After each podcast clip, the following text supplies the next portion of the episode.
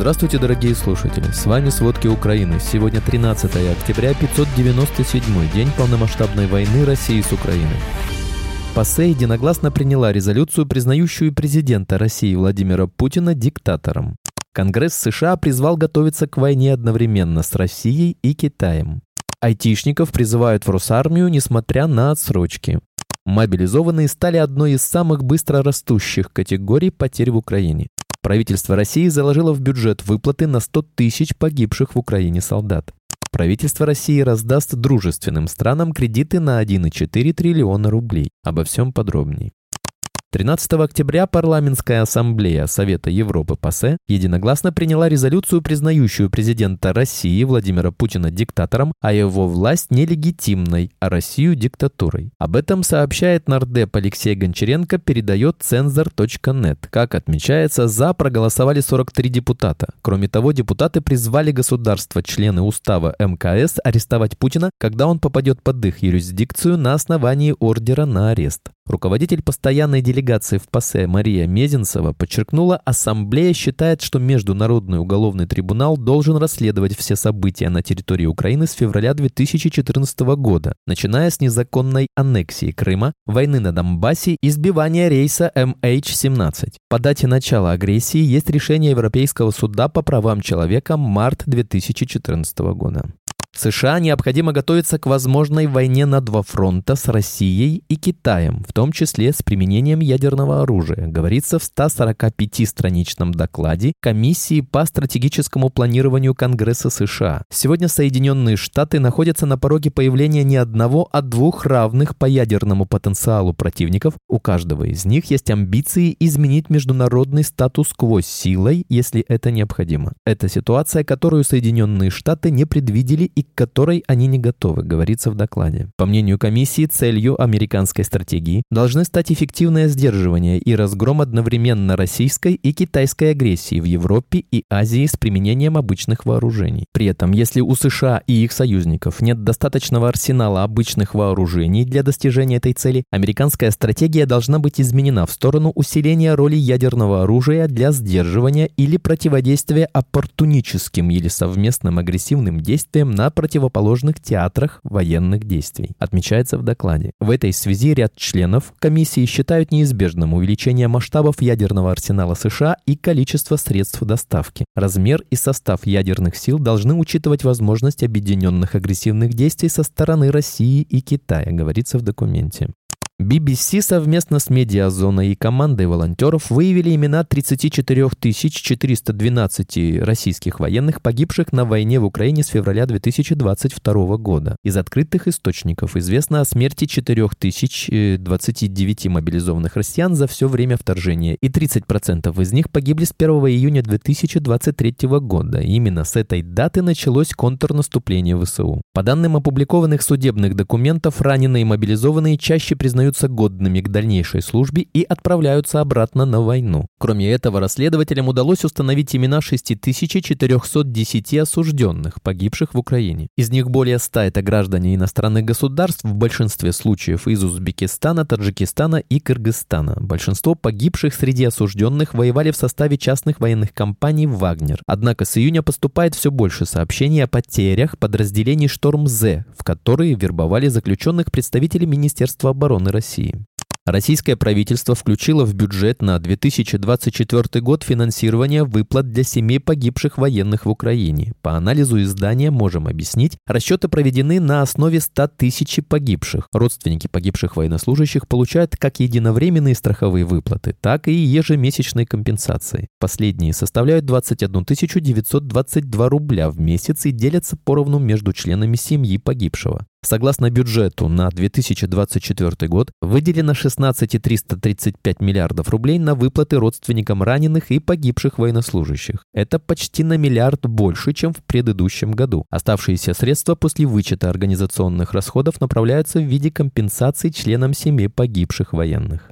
В России наблюдается увеличение случаев призыва сотрудников IT-компаний на срочную службу в армии, несмотря на предоставленные законом отсрочки, сообщили юристы коммерсанта. Аккредитованные IT-компании через портал госуслуги направляют списки сотрудников в возрасте от 18 до 27 лет в Минцифры не позднее, чем за 50 календарных дней до начала призыва. После проверки Минцифры списки направляются в Минобороны, которое предоставляет отсрочки, отметил Алексей Винокуров, партнер агентства «Правовое содействие». Однако этот механизм периодически делает сбои, и IT-специалистов все равно призывают в армию. В одном из исков сотрудник IT-компании получил повестку 2 октября с требованием явиться к месту службы через две недели. Юристы утверждают, что он работает инженером в аккредитованной IT-организации и имеет профильное высшее образование, следовательно, ему полагается отсрочка. Однако проблемы возникли из-за неполадок в государственной системе, куда были переданы документы компанией, а также из-за бюрократических задержек. Аналогичный случай имел место весной в одной крупной IT-компании. По словам юристов, их клиент работал в аккредитованной организации, которая своевременно предоставила списки сотрудников в Минцифры. Однако в мае он перешел в другую IT-компанию, и работодатель уведомил военкомат об этом. В июне призывнику пришла повестка, и несмотря на предоставление справки с нового места работы в военкомат, его направили служить служить воинскую часть.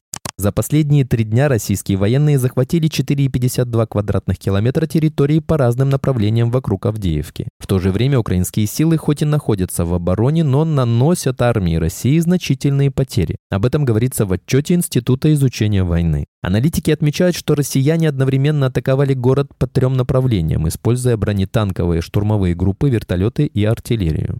Украинские военные наблюдатели заявили, что усиление использования российскими войсками бронетехники и авиации наряду с постоянными одновременными наземными атаками указывают на то, что россияне предпринимают наступательные усилия более значительные по масштабу и целям, чем ожидалось. В институте отметили также, что в рамках своих наступательных операций россияне потеряли большое количество бронетехники. Это, вероятно, связано с тем, что командование ВС России не извлекло уроки из предыдущего наступления под Угледаром в феврале 2023 года года или вокруг Киева в марте 2022 года, когда украинские силы уничтожили беспорядочно наступающую колонну российской бронетехники.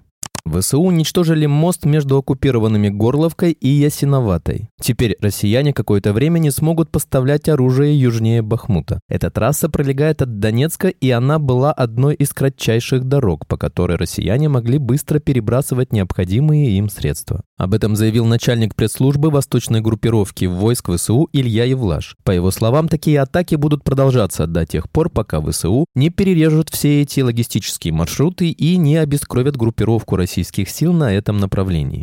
Российский носитель крылатых ракет «Буян» и корабль «Павел Державин» были поражены морскими дронами в ходе спецоперации Службы безопасности Украины и военно-морских сил ВСУ. Об этом сообщают украинские СМИ со ссылкой на источники в спецслужбе. Оба судна были поражены надводными дронами с экспериментальным вооружением.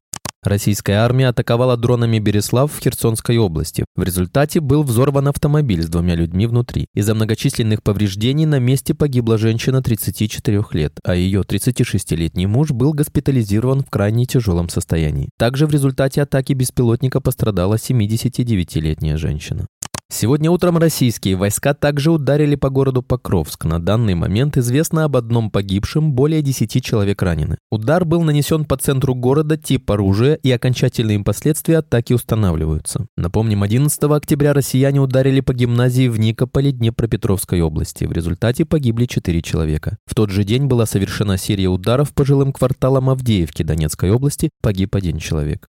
Вчера вечером в российском Брянске раздался мощный взрыв. Об этом сообщил губернатор Брянской области Александр Богомаз в Телеграм. По его словам, город якобы атаковал дрон. Также местные каналы опубликовали видео, где виден пожар на предположительно мясокомбинате. Напомним, в ночь на 12 октября российский Белгород атаковали БПЛА. В результате погибли люди.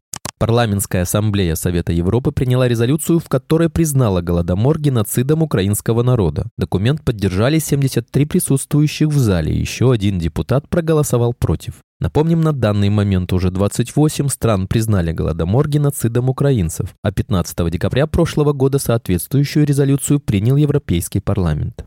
На территории Румынии снова упал ударный беспилотник во время воздушной атаки России на портовую инфраструктуру Украины. Обломки дрона обнаружили на правом берегу реки Жижия, примерно в трех километрах западнее селения Плауру. В Минобороны страны допустили, что в результате падения он мог взорваться. В Минобороны Румынии добавили, что решительно осуждают неоправданные атаки России на объекты гражданской инфраструктуры в украинских портах на Дунае. При этом в Румынии уже не раз находили обломки российских дронов. Так, 13 сентября там обнаружили обломки беспилотника после ночной атаки россиян на Измаильский район Одесской области.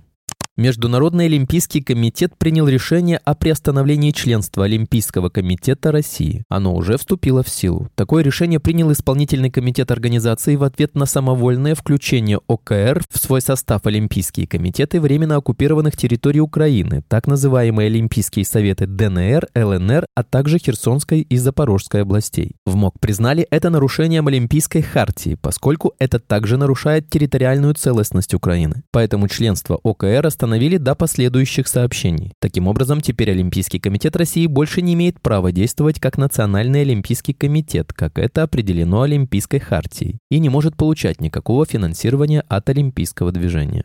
Российские власти выдадут своим так называемым дружественным странам 1,4 триллиона рублей или 15,6 миллиардов долларов в виде государственных кредитов в ближайшие три года. Это следует из проекта закона о бюджете на 2024-2026 годы. В среднем ежегодно власти планируют выделять на такие кредиты 5,2 миллиарда долларов. В пояснительной записке к законопроекту Минфин отмечает, что такой объем средств необходим для выполнения Россией обязательств по межправительственным правительственным соглашениям, а также для завершения действующих проектов и финансовой поддержки экспорта в тех отраслях, где сохраняется высокий уровень конкурентоспособности российских товаров. В то же время при предоставлении кредитов в 15,6 миллиардов долларов на три года Минфин ждет возвращения займов за этот же период на общую сумму 99,3 миллиарда рублей, 1,1 миллиард долларов. В предыдущей версии бюджета на 2024 год ведомство ожидало вернуть 173,2 миллиарда рублей. В приоритете для выдачи госкредитов страны ЕАЭС, Африки и Азии отмечает доцент Департамента логистики финансового университета при правительстве России Дарья Швандер. Она напомнила, что Россия занимается строительством атомных электростанций в Беларуси, Турции, Египте, Индии, Иране, Венгрии, Бангладеш и Китае. Средства могут выделять на покупку оборудования и технологий для них, заключила Швандер. Спасибо, это были все главные новости о войне России с Украиной к этому часу. Помните, правда существует, а мы стараемся сделать ее доступной. Если вам нравится то, что мы делаем, пожалуйста, поделитесь этим подкастом с друзьями в России. Также, если вы хотели бы помочь нам делать материалы еще более качественными, пожалуйста, оставляйте фидбэк. Это очень важно для нас и для распространения правдивой информации.